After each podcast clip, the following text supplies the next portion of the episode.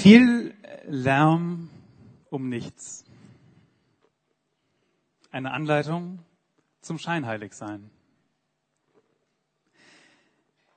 Ich möchte heute über, über einen Text predigen, den, der vielen von euch wahrscheinlich sehr vertraut ist.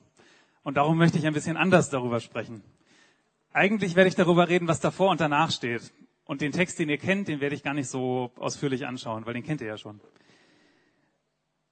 Ich spreche über das Gleichnis vom barmherzigen Samariter, aber eigentlich über zwei Personen, denen Jesus begegnet.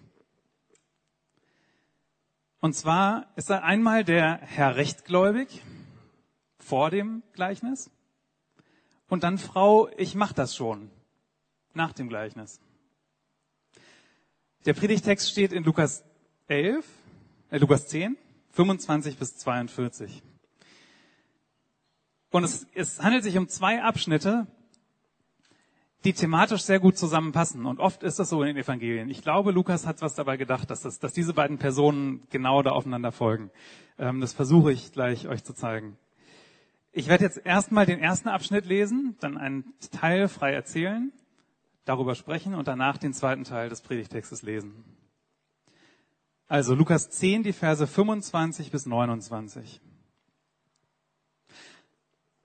Ein Mann, der sich im Gesetz Moses besonders gut auskannte, stand eines Tages auf, um Jesus mit folgender Frage auf die Probe zu stellen.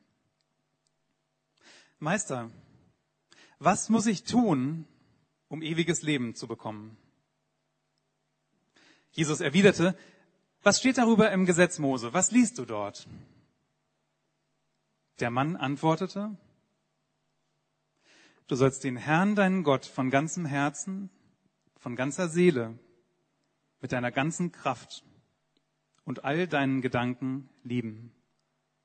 Und liebe deinen Nächsten wie dich selbst. Richtig, bestätigte Jesus. Tu das und du wirst leben. Der Mann wollte sich rechtfertigen Deshalb fragte er Jesus, und wer ist mein Nächster? Und dann erzählt Jesus dieses bekannte Gleichnis vom barmherzigen Samariter.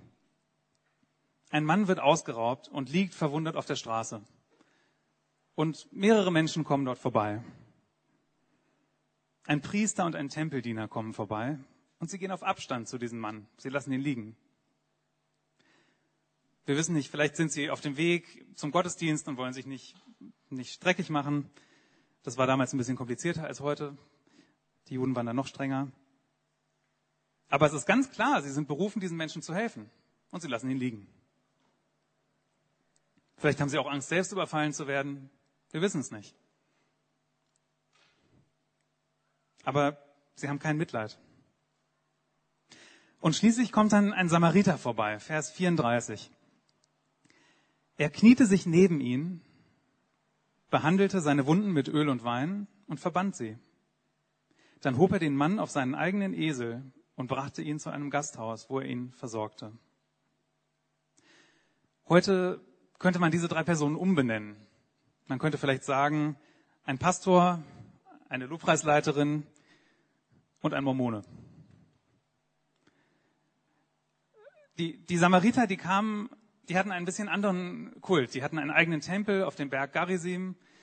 Sie haben ein etwas anderes, ähm, die fünf Bücher Mose waren etwas verändert bei ihnen. Und die Juden fanden das gar nicht gut. Die mochten die Samariter überhaupt nicht und haben auf sie herabgeschaut. Warum habe ich gesagt Mormone? Ähm, das Buch Mormon enthält viele Teile der Bibel, aber es ist eben nicht die Bibel. Die Mormonen haben auch einen Tempel in Utah und viele Christen schauen so ein bisschen auf die Mormonen herab. Aber viele von denen leben eigentlich ein echt gutes Leben. Die bemühen sich sehr, ordentlich zu leben, was so Ethik angeht. Und Jesus erzählt dieses Gleichnis dem frommen Gesetzeslehrer Herrn Rechtgläubig. So nenne ich ihn, das steht da nicht. Und bei den Gleichnissen Jesus immer so die wichtigste Frage, was ist die Pointe?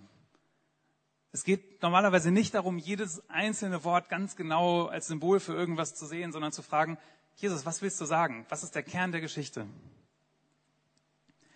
Ich denke, Er sagt, dein Titel oder die reine Lehre allein machen dich nicht zu einem Nachfolger Gottes.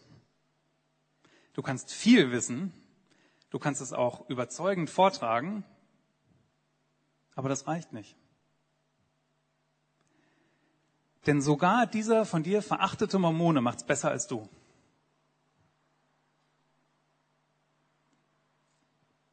Jesus sagt, wenn wir nicht Mitleid haben mit den Menschen, wenn wir ihnen nicht helfen, dann lieben wir sie nicht.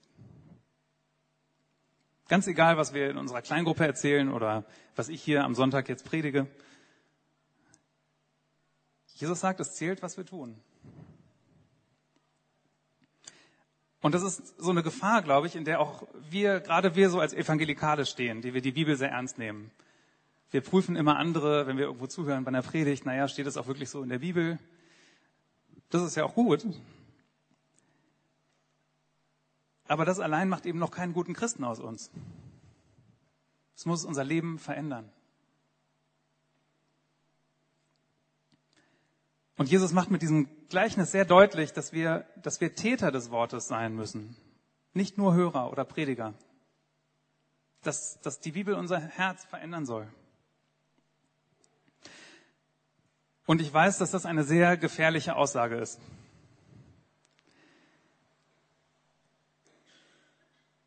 Denn man kann das leicht missverstehen. Ach so, ich muss also nur den Bedürftigen helfen und dann ist alles gut. Dann bin ich mit Gott versöhnt, ganz egal, was ich glaube oder sonst so tue.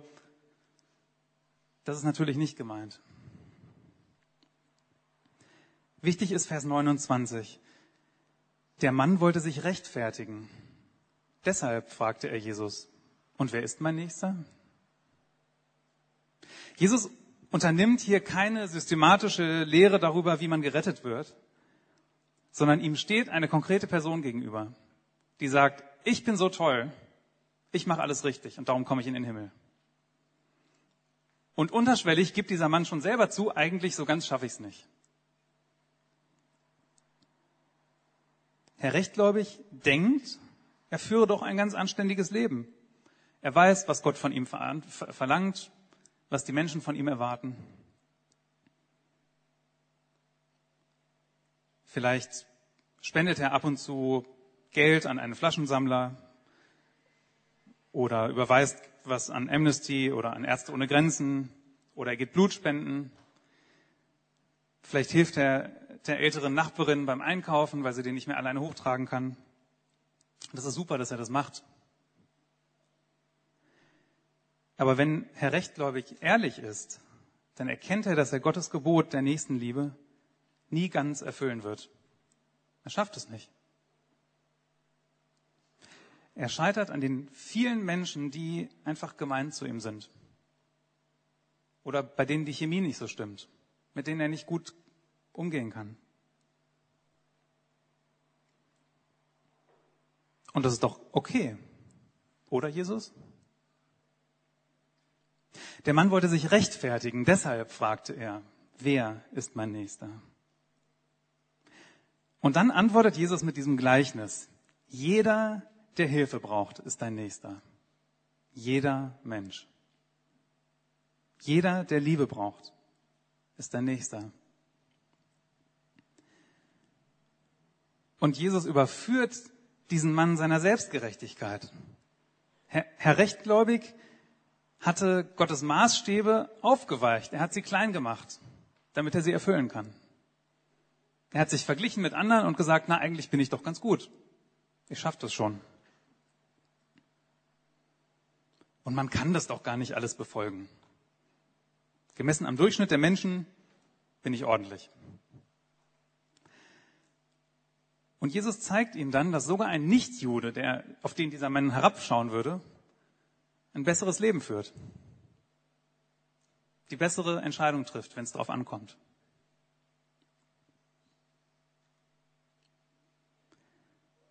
Für uns wäre das vielleicht ein Mormone oder ein Muslim.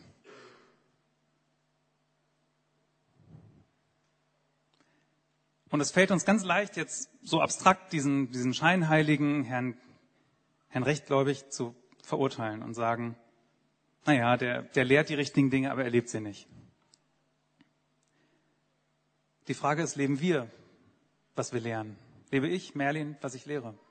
Leben wir, die wir hier sitzen, was wir in der Bibel lesen? Leben wir so, wie Gott es sich wünscht? Das ist sehr schwer. Wir dürfen, wir dürfen Gottes Wort nicht klein machen, damit es uns passt. Gottes Wort, die Maßstäbe in der Bibel, die sind so hoch, gerade damit wir daran scheitern, damit wir erkennen, hey, wir sind Versager, wir können das nicht. Das ist der Ziel, das Ziel der Sache. Es geht darum, dass wir auf Gott aufmerksam werden, dass wir merken, boah, ich brauche Hilfe. Gott verändert mein Herz. Das ist nicht in Ordnung. Das sind Dinge, die ich falsch mache. Jeder scheitert an seinem Egoismus, früher oder später. Manchmal öffentlich, manchmal im Verborgenen. Immer wieder. Und darum ist es so befreiend, dass die Bibel uns lehrt, dass es eben gerade nicht um das Befolgen von Geboten geht. Aus Werken des Gesetzes wird kein Mensch vor Gott gerechtfertigt. Denn das Gesetz dient zur Erkenntnis der Sünde. Römer 3, Vers 20. Gute Taten, so eine Veränderung unseres Charakters, das ist eine Folge dessen, dass Gott was in uns tut.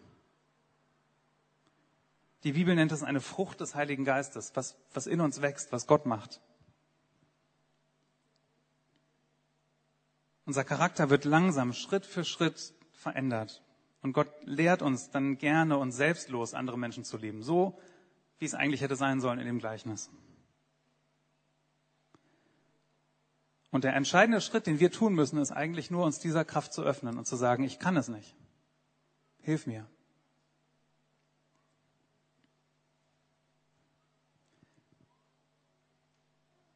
Als Christen leben wir aus Gnade. Und das Problem bei Herrn Rechtgläubig ist, dass er sich aus Werken rechtfertigen wollte und dafür Gottes Standard aufweichte. Gesagt hat, ich kann es nicht, aber so schlimm ist das doch gar nicht. Und das ist eine Gefahr, in der jeder Mensch steht. Wir sind gefangen in schlechten Angewohnheiten. Das ist bei jedem was anderes. Einige lästern vielleicht auf der Arbeit, andere sind geizig oder gierig. Manche ziehen sich zurück und möchten bestimmten Menschen einfach nicht begegnen. Andere sitzen vor ihrem Bildschirm, sind gefangen, schauen sich Dinge an, die sie eigentlich nicht sehen wollen. Andere kaufen und kaufen und geben Geld aus und können nicht aufhören. Oder stehen den ganzen Tag vorm Spiegel und denken die ganze Zeit nur, oh, bin ich wirklich schöner als die anderen? Es ist, es ist gut, wenn du, wenn du schön aussehen willst, aber die Frage ist, was ist der Maßstab? Lasse ich mich von Gott lieben? Fühle ich mich schön, weil er mich mag? Oder muss ich schöner sein als die anderen? Man könnte noch ganz viel aufzählen. Jeder, jeder von uns kämpft da irgendwo. Und wahrscheinlich kennt auch jeder so einen leisen Gedanken, na ja, also verglichen mit den Menschen da, die jetzt hier so vorbeigehen oder irgendwann aufstehen, bin ich doch eigentlich ganz gut. Immerhin hat sich schon ein bisschen was getan in meinem Leben. Ich bemühe mich.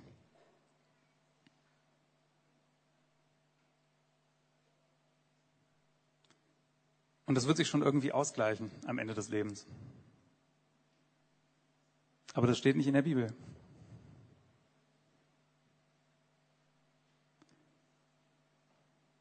Nachfolge, das Leben mit Gott ist kein frommer Handel. Es geht nicht darum, dass ich mich bemühe und irgendwas schaffe und dafür wird dann irgendwas, was ich nicht geschafft habe, gelöscht. Es geht nicht darum, ein paar gute Taten abzuliefern, damit der Rest nicht, nicht so ins Gewicht fällt. Wir sind schuldig und Versager, sagt die Bibel. Aber es ist Rettung da. Gott liebt uns, so wie wir sind. Er möchte uns beschenken und verändern und schön machen und richtig zum Strahlen bringen, wunderschön machen.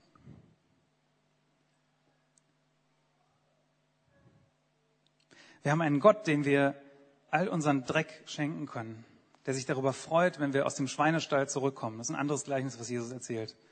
Der Sohn, der fortgelaufen ist, der im Dreck kommt, aus dem Dreck kommt. Und er kommt nach Hause und jeder würde ihn ablehnen. Die Familie will ihn ablehnen, will ihn nicht sehen. Und der Vater rennt ihm entgegen und sagt, komm her, mein Sohn. Hier hast du deine frischen Kleider. Wir feiern ein Festmahl. Ganz egal, was das Dorf sagt. Ganz egal, was dein Bruder sagt dazu. Ich liebe dich, so wie du bist. Gerade wenn wir Gottes Maßstab nicht verniedlichen und abtun, erkennen wir, dass wir Schmutz an uns haben. Aber es ist so gut zu wissen, dass Gott uns reinigen will. Ich möchte dazu drei Verse vorlesen aus der Bibel. 1. Johannes 1, 9 und 10. Wenn wir unsere Sünden bekennen, ist er treu und gerecht, dass er uns die Sünde vergibt und uns reinigt von jeder Ungerechtigkeit. Wenn wir sagen, dass wir nicht gesündigt haben, machen wir ihn zum Lügner und sein Wort ist nicht in uns. Sprüche 28, 13. Wer seine Sünden verheimlicht, hat kein Glück. Wer sie bekennt und meidet, findet Erbarmen. Jakobus 4, 8 bis 10. Naht euch Gott und er wird sich euch nahen. Säubert die Hände, ihr Sünder. Reinigt die Herzen, ihr Wankelmütigen. Fühlt euer Elend und trauert und weint. Euer Lachen verwandle sich in Traurigkeit und eure Freude in Niedergeschlagenheit. Demütigt euch vor dem Herrn und er wird euch erhöhen. Ich möchte an dieser Stelle kurz innehalten, bevor wir den Rest des Textes anschauen. Und wenn du merkst, es gibt etwas, was, woran du gerade denken musst, als ich diese verschiedenen Sachen so vorgelesen habe, was dich beschäftigt, dann nutzt diese Minute, um das Gott im Stillen zu sagen. Achte nicht auf die Leute um dich rum. Schließ die Augen, bete einfach in deinen Gedanken, so wie du mit mir reden würdest. Gott hört dich. Sag ihm, wo du Hilfe brauchst. Sag ihm, wo du versagt hast.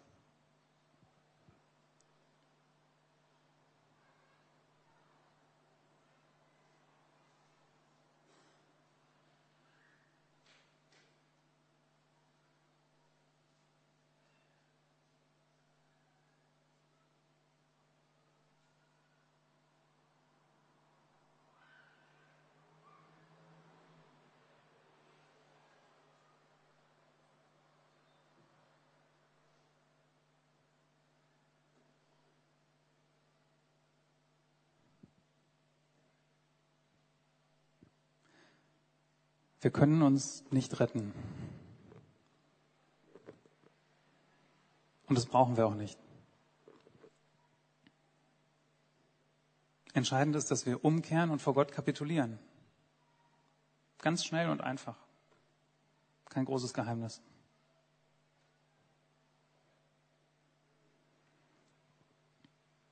Das lernen wir also von Herrn Rechtgläubig.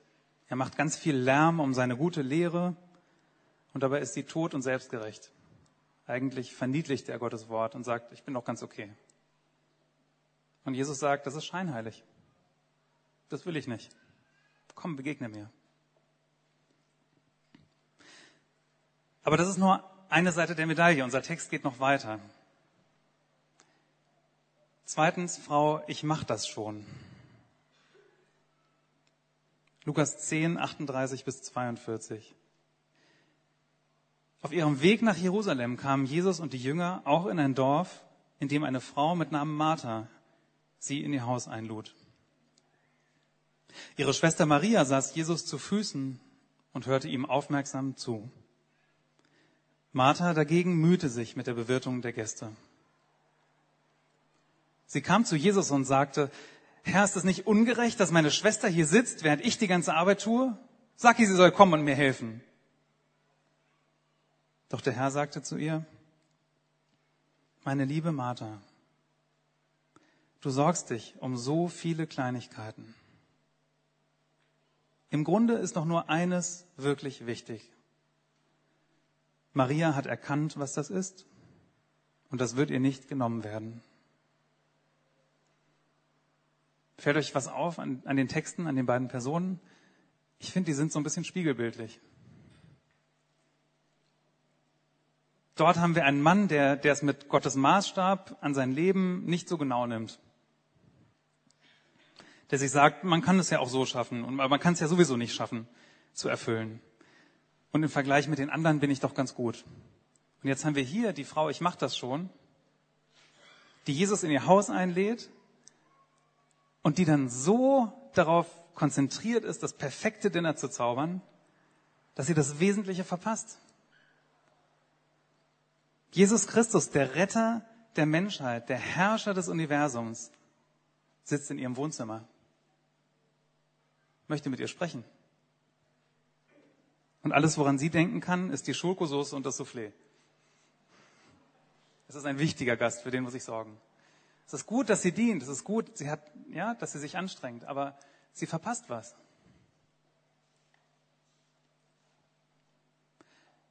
Martha empört sich, dass Maria nicht mit in die Küche kommt. Wie kann es ihre Schwester wagen, sich dem Meister zu Füßen zu setzen als eine Schülerin? Das ist für uns heute nicht mehr so vertrautes Bild. Der Platz zu den Füßen eines, eines Rabbis, eines religiösen Lehrers, das waren seine Jünger, seine engsten Schüler, die da saßen. Das war ein Ausdruck des Respekts und der Lernbereitschaft. Vielleicht ist es heute vergleichbar wie, wenn du in eine Vorlesung oder zu einem wichtigen Vortrag gehst und du setzt dich in die Mitte, in die, vielleicht in die zweite Reihe, weil du nicht so dich aufdrängen willst und hast schon, bevor es losgeht, deine Schreibsachen fertig und stellst am Ende in der Diskussion eine sehr gute, interessierte Frage. Das ist ungefähr das, was sie gemacht hat. Und das war unüblich. Frauen durften das nicht tun. Das war in dieser Kultur fremd. Die Rabbis haben keine Frauen unterrichtet. Die haben nicht mal öffentlich mit einer Frau gesprochen. Nicht mal mit ihrer Ehefrau haben sie in der Öffentlichkeit gesprochen. Das war absolut ein Skandal, was die Maria da macht. Und für, für Menschen damals ist es verständlich, dass Martha ausflippt und sagt, komm in die Küche. Aber Maria sagt, hey, da ist mein Retter, ich will dem begegnen. Und Jesus sagt, okay.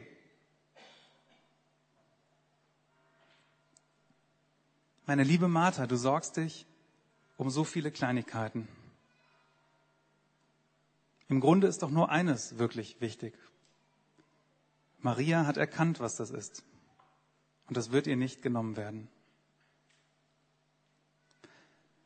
Martha war abgelenkt. Wenn man, wenn man das, das griechische Wort an der Stelle wörtlich übersetzen würde, hieße das, sie war vom Bedienen hin und her gerissen in alle Richtungen des Hauses. Also kopflos. Vielleicht, vielleicht kennt ihr das. Anstatt zu einer natürlichen, persönlichen Gesprächsebene zu finden, ist man völlig durcheinander. Da ist jemand, der wirklich wichtig ist und du willst dem alles bringen und machen und tun und du verpasst es eigentlich, ihm zu begegnen.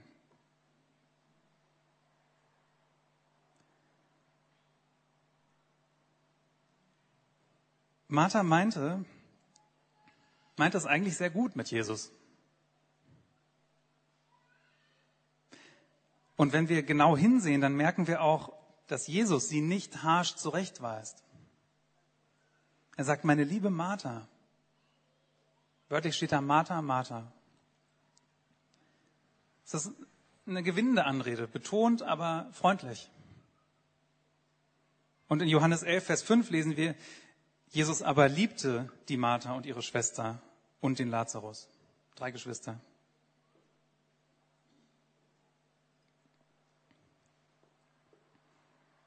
Jesus verurteilt Martha nicht. Aber er sagt, deine Schwester Maria, die hat erkannt, was wirklich wichtig ist. Und das werde ich ihr nicht wegnehmen. Was, was ist hier bei Martha passiert? Ich denke, auch bei ihr erleben wir viel Lärm um nichts. Martha hat einen Aspekt des Dienstes für Gott überbetont. Gut verstanden, aber dann übertrieben. Sie nennt Jesus in Vers 40 Herr. Und wenn wir die Evangelien lesen, dann sehen wir, wie Martha und Maria immer wieder, auch mit ihrem Bruder Lazarus, bis zum bitteren Ende bei Jesus bleiben. Das sind Jünger, die folgen ihm nach. Und Martha dient ihrem Gott mit Inbrunst, die will es wirklich gut machen. Nicht so wie dieser scheinheilige Herr Rechtgläubig, der nur davon spricht und dann vorbeiläuft an demjenigen, der Hilfe braucht der sich Gottes Gebot in mundgerechte Häppchen schneidet. Martha ist eine echte Dienerin. Aber trotzdem übersieht sie das Wichtigste in diesem Moment. Maria saß Jesus zu Füßen und hörte ihm aufmerksam zu. Martha mühte sich mit der Bewirtung der Gäste. Dieser Dienst ist nichts Schlechtes. Gastfreundschaft ist ein sehr hoher Wert in der Bibel. Aber ein einfaches Essen hätte es auch getan. Jesus hat sehr schlicht gelebt. Er war kein großer, wie wir heute irgendwelche Staatsgäste empfangen oder so mit Bankette. Das hat er gar nicht erwartet. Er brauchte was zu essen, okay, aber er wollte Gemeinschaft haben.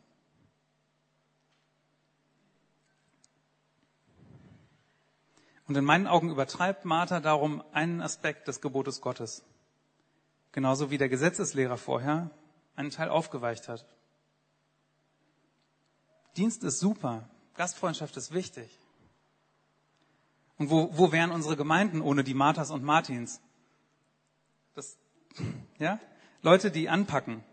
Wenn alle nur sentimental Jesus zu Füßen liegen, dann, also, da passiert nichts. Kommt nie was in Gang. Aber es geht dabei um Prioritäten. Es geht darum, diesen Moment der tiefen Begegnung mit Jesus zu erkennen und das wertzuschätzen. Denn sonst fehlt bald darauf auch die Kraft zum Dienst. Und dann schuften wir in einem goldenen Käfig und sehen Gott in der Ferne, aber kommen nicht mehr an ihn ran.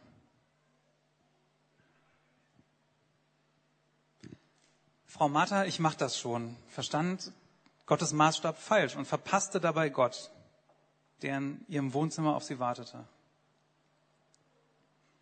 Wenn wir unsere Arbeit, auch unseren Dienst für Gott überschätzen, dann kann es passieren, dass wir Gott verpassen, obwohl wir meinen, dass wir für ihn arbeiten. Ich möchte euch eine kurze Geschichte aus meinem Leben erzählen, wo genau das passiert ist. Das ist in einer anderen Gemeinde gewesen, nicht hier. Ihr kennt die Leute wahrscheinlich nicht oder größtenteils nicht. Ähm, ich habe ein Praktikum gemacht in der anderen Gemeinde. Das ist schon ein paar Jahre her. Und ich habe da sehr viel für Gott gearbeitet. Und ich habe zu wenig darauf geachtet, dass ich Ruhe finde und Stille habe, wirklich zu den Füßen des Herrn.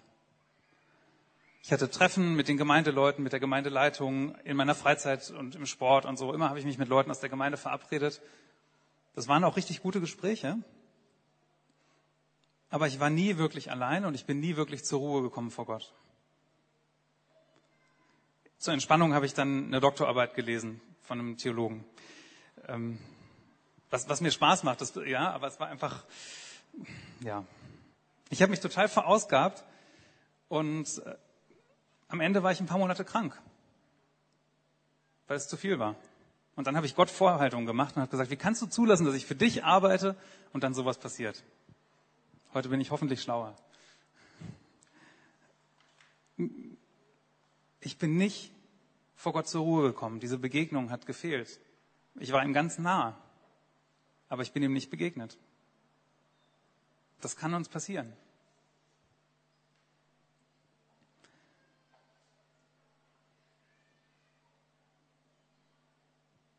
Wir sind zwei Menschen begegnet in diesem Text. Und sie haben uns gezeigt, wie wir es nicht machen sollen. Herr Rechtgläubig meinte, er könnte sich das Gesetz zurechtschneiden. Und dann muss er sich nicht so anstrengen. Und Frau, ich mache das schon, hat sich im Dienst für ihren Gott völlig verausgabt und hat letztlich die Begegnung mit ihm verpasst. Zwei Wege, ein scheinheiliges Leben zu führen. Es sieht sehr fromm aus, aber das Wichtigste fehlt. Aber wie finden wir denn zu einem gesunden Maß?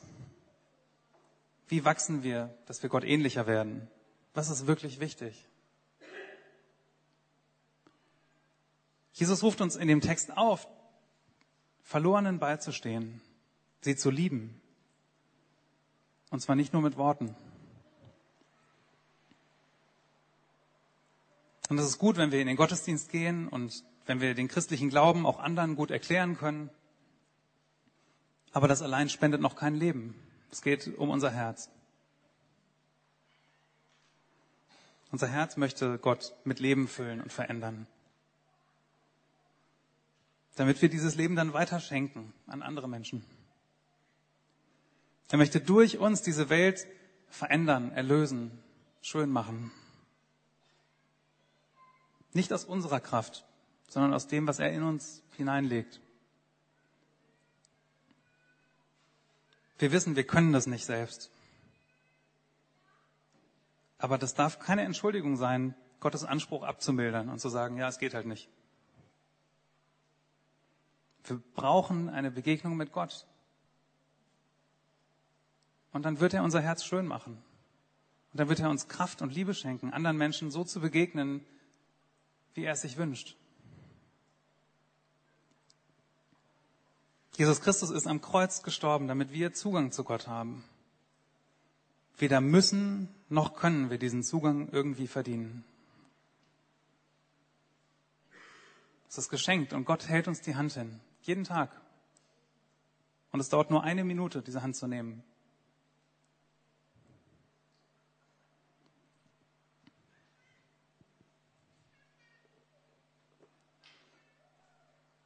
Martha hat Gott verpasst.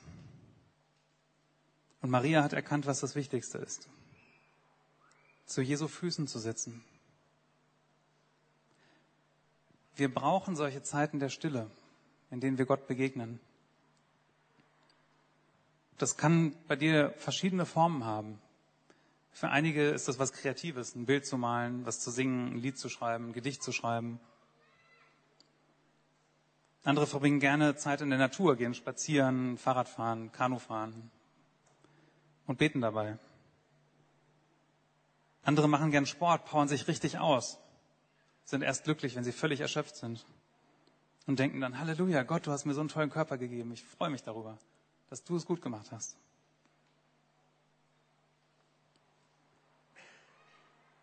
Andere studieren gerne richtig intensiv in der Bibel mit vielen Kommentaren und Lexika und so. Mir macht sowas Spaß, aber ich weiß, viele finden das langweilig.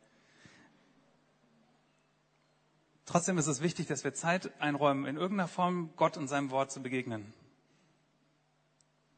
Man kann Hörbibeln hören, man kann Losungen lesen, man kann einen kurzen Abschnitt in der Bibel lesen, man kann kurz zum Beispiel den Ehepartner oder den ähm, Mitbewohner in der WG bitten, hey, kannst du einmal kurz für zehn Minuten mich entlasten mit der Aufgabe? Ich brauche mal kurz Ruhe.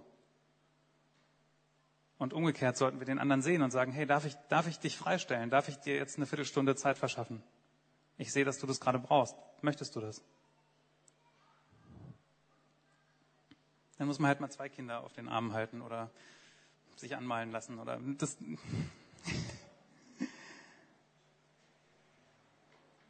Wir leben in einer Welt, die uns total herausfordert, oft überfordert. Und manchmal ist es wichtig, dass wir lange kultivierte Sünde endlich anpacken. So wie der Herr Rechtgläubig, dem wir anderen egal waren. Manchmal zeigt Gott auf uns und sagt, hey, Merlin, komm jetzt. Geh den nächsten Schritt. Ich will dir was zeigen.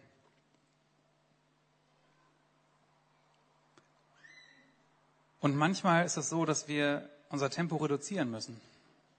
Dass wir so viel ackern, dass wir Gott gar nicht mehr begegnen können. Und dann ist auch das richtig. Nein zu sagen, zu schlafen, spazieren zu gehen, können sehr heilige Dinge sein. Gott zuhören, so wie Maria das getan hat. Ich möchte euch zum Schluss der Predigt zwei Fragen stellen. Ich würde euch bitten, darüber nachzudenken, was würde es für mich bedeuten, heute noch zu Jesu Füßen zu sitzen? nach diesem Gottesdienst. Eine konkrete Sache, wo du glaubst, du kannst Gott begegnen dabei. Und zweitens, was müsstest du tun, damit es möglich ist? Wen kannst du fragen, dass er dir was abnimmt oder welchen Termin kannst du vielleicht um eine halbe Stunde verschieben?